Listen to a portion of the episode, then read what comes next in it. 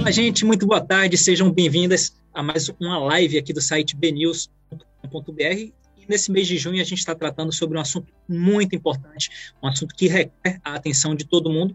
E para conversar comigo sobre isso, sobre sustentabilidade, sobre meio ambiente, sobre consciência socioambiental, recebo na nossa live de hoje a Mariana Lisboa, é head de relações internacionais, relações corporativas da Suzano, para bater um papo com a gente sobre esse assunto e falar também sobre a atuação da empresa aqui no estado. Seja muito bem-vinda, Mariana. Oi, Rafael, obrigada, é um prazer estar aqui com vocês. Bom, a gente está no Junho Verde, é um mês que se debate muito essa questão de sustentabilidade, de consciência socioambiental. São assuntos que, na verdade, devem estar presentes durante todo o ano, né? mas esse mês, em especial, esse assunto é muito debatido. Queria que você começasse falando sobre a importância dessa temática dentro da Suzano. Ah, sem dúvida alguma, a questão ambiental faz parte aí do core business da Suzano, já que a nossa matéria-prima é a floresta plantada. Então, a sustentabilidade é parte do nosso negócio. E a produção do papel é, de fato, é, extra, é, é, é produto da natureza. E por Sim. isso a gente tem uma política, inclusive, de desmatamento zero. Ainda há um mito muito grande, uma crença popular de que o papel é fruto do desmatamento e é justamente o oposto disso. O papel é fruto da floresta plantada. Então, a Suzano, inclusive, tem uma política de desmatamento zero, seja por parte da própria Suzano ou de sua cadeia de fornecedores. A gente entra em áreas de pasto antropizadas e degradadas, de pastagem normalmente, que tem é, pouca biodiversidade, e planta o eucalipto. O, o eucalipto cresce em ciclos de sete anos, a gente colhe e planta de novo. Então, é como qualquer outra é, espécie de produto agricultável, como alface, por exemplo. Então, o papel, na verdade, é, ele, ele é um incentivo à biodiversidade. A produção do papel é um incentivo à biodiversidade. A Suzano prioriza áreas que estão é, inativas, digamos assim, para digamos assim, para fazer essa plantação? É, a Suzano só planta em áreas que já estão degradadas. A Suzano não desmata para, para plantar e colher eucalipto. Então, tanto a Suzano quanto os fornecedores da Suzano, essa é uma política da companhia. A gente só compra madeira também de quem plantou já em área de pasto, por exemplo. Inclusive, hoje, a Suzano ocupa uma, tem uma área total ao longo do Brasil de 2 milhões de hectares, e desses 2 milhões de hectares, a metade é área de preservação. Então, embora a gente tenha esses 2 milhões de hectares, a gente só utiliza a metade. E na outra metade, a gente trabalha com a recuperação e a conservação do meio ambiente. Agora, Mariana, você está falando um pouco aí sobre de que forma vocês se preocupam com isso, mas eu queria que você falasse um pouco sobre a atuação da Suzano, né? É o negócio da Suzano, de que forma ela atua, sobretudo aqui no estado da Bahia. A Suzano é uma multinacional do Brasil, a gente está localizada em vários estados aqui é, do Brasil. Aqui na Bahia, a gente tem uma planta muito importante no extremo sul, numa cidade chamada Mucuri, próxima a Teixeira de Freitas. Lá a gente tem mais de 6 mil colaboradores, entre diretos e indiretos, e a gente atua de uma forma muito relevante na região, já que a Suzano é a maior empresa localizada no extremo sul do estado. Eu tenho aqui alguns projetos né, que eu já tive acesso, que a Suzano desenvolve, inclusive é, vi imagens belíssimas do, do, trabalho que você desenvolve. Eu queria que vocês, você comentasse alguns deles para mim. Eu tenho aqui o projeto Nascentes do Mucuri. A gente, inclusive, tem imagens, a gente vai rodar essas imagens. Eu queria que você comentasse um pouco. Não, legal. A Suzano entende que o seu papel é maior do que simplesmente o de exercer a sua própria atividade.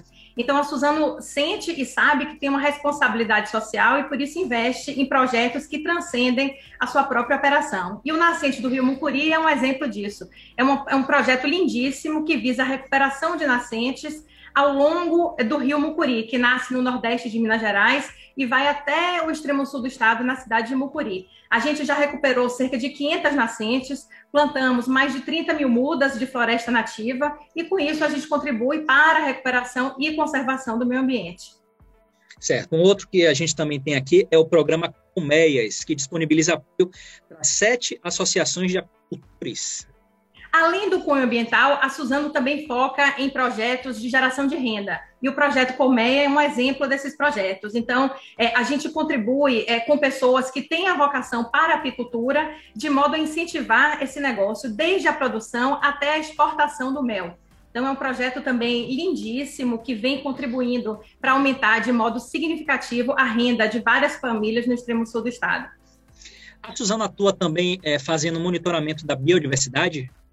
Sim, a Suzano também tem um projeto em parceria com a Veracel, que visa justamente uma área de cerca de 900 mil hectares fazer o monitoramento da fauna e da flora e, com isso, contribuir também para o meio ambiente de forma bastante expressiva. A Veracel é uma outra empresa da qual a Suzano é sócia e que está localizada também no estado da Bahia, na região de Eunápolis. Ok, para você que chegou agora, a gente bate um papo aqui com a Mariana Lisboa, Head de Relações Corporativas da Suzano. A gente está falando sobre meio ambiente, sobre sustentabilidade, sobre a importância que isso tem.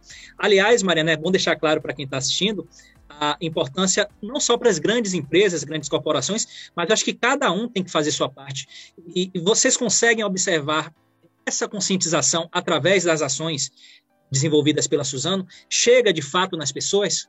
Ah, sem dúvida alguma. Inclusive, um dos pilares é, dos nossos projetos é a educação. E a gente tem um projeto, inclusive, também no extremo sul do estado, da inclusão da matéria ambiental no currículo escolar do ensino médio. Então, a gente busca também esclarecer e educar as pessoas no sentido lato em relação a esses temas ligados à educação. E a gente sente que as comunidades que estão no entorno dos nossos negócios têm uma consciência ambiental muito mais ampla e muito por conta da própria atividade da Suzana dentro do, do, do que você é, é, já tem ciência desse, desse mundo, desse universo aí, é a questão socioambiental, você acha que o Brasil tem avançado nesse quesito? Olha, é, é, uma questão é, um pouco ambígua, porque, muito embora o Brasil tenha avançado, às vezes o discurso do governo brasileiro não reflete esse avanço.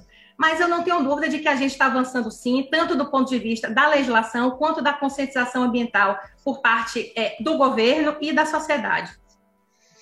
Mariana, e com relação ao sequestro de carbono, como que é a atuação da Suzano?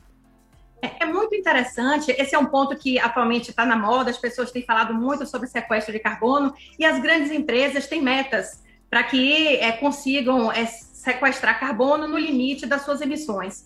E um ponto muito interessante é por parte da Suzano é que hoje a Suzano já sequestra quatro vezes mais de carbono do que as suas emissões. Então, enquanto outras empresas têm metas de longo prazo que visam diminuir a emissão para igualar ao sequestro, no caso da Suzano, muito embora a gente queira fazer mais e queira buscar também a redução das emissões, hoje a Suzano já é uma empresa climate positive, como se chama.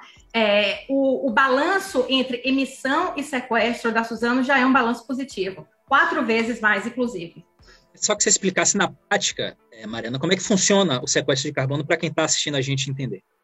É, no caso, eu não sou especialista técnica, mas o que eu posso dizer é, é a árvore, a floresta plantada e também a mata que a, a, mata nativa que a gente preserva tem a capacidade de sequestrar o carbono da atmosfera e manter nos seus reservatórios esse esse esse, esse gás é, reservado, sequestrado. Sim. E com isso é feito esse balanço do que a gente emite, especialmente na questão na área industrial e na área logística. E quando é feito esse balanço, que é calculado através de um inventário anual, que é, é auditado, inclusive, por empresas externas, por, é, por uma consultoria externa de auditoria, consegue fazer esse balanço e perceber que, de fato, o nosso balanço é positivo. Então, okay. a, a, floresta plantada e a floresta nativa têm a capacidade de, de sequestrar e guardar esse carbono emitido para a atmosfera. Ok. O que é exatamente SG, esse movimento? Ah, é, SG também é um termo que a gente já tem, que a gente vem ouvindo é, muito atualmente e derivam de termos em inglês: environmental, social e governance, que é ambiental, social e governança. É, se chegou à conclusão, esse termo surgiu em 2004 e já vem sendo implementado na prática, muito embora hoje a terminologia venha sendo usada e difundida com mais frequência, se chegou à conclusão que não basta para a empresa que ela tenha lucro. Cada vez mais, investidores e a própria sociedade têm buscado empresas com boas práticas de governança cooperativa, é, de governança corporativa e que priorizem as questões ambientais, as questões sociais e a correção na sua governança. É, em termos práticos, é um movimento que estimula que as empresas atendam certos princípios conectados a esses pilares ambiental, social e de governança. Então, por exemplo, na questão ambiental, é incentivar práticas de preservação e também de abordagem muito proativa para os desafios ambientais, como a questão do clima. Então, Sim. não basta você fazer o que é correto, é preciso que você busque fazer mais. Então, um exemplo da Suzano, muito embora hoje a Suzano tenha esse balanço que é positivo na questão do sequestro de carbono, a gente já se impôs uma meta que até 2030 a gente ainda quer reduzir 15% as nossas emissões, em que pese o nosso balanço já seja positivo. Do ponto de vista social, a empresa também precisa assumir esse papel de responsabilidade social. Então, erradicação do trabalho infantil, do trabalho escravo, políticas afirmativas de estímulo à diversidade e à inclusão, negros e mulheres na liderança, por exemplo. Esse é um papel que se espera hoje por parte das empresas.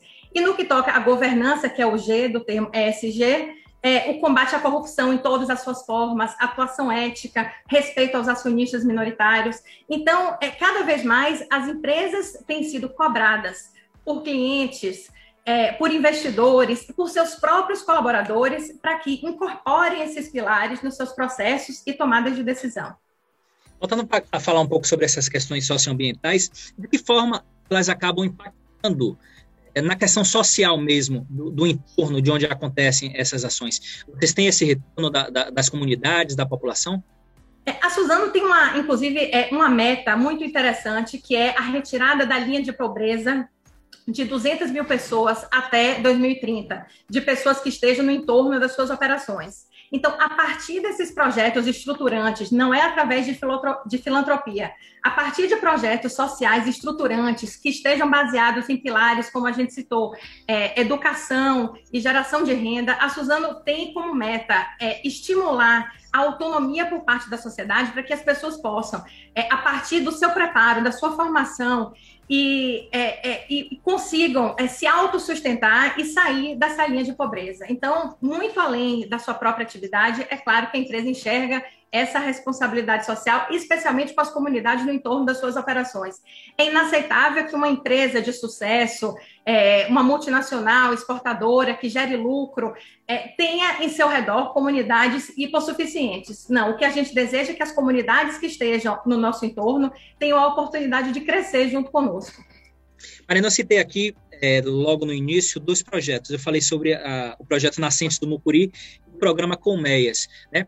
Outros projetos desenvolvidos pela Suzano você poderia citar para a gente nesse sentido aí da, da, da questão socioambiental, do, do, do, da sustentabilidade?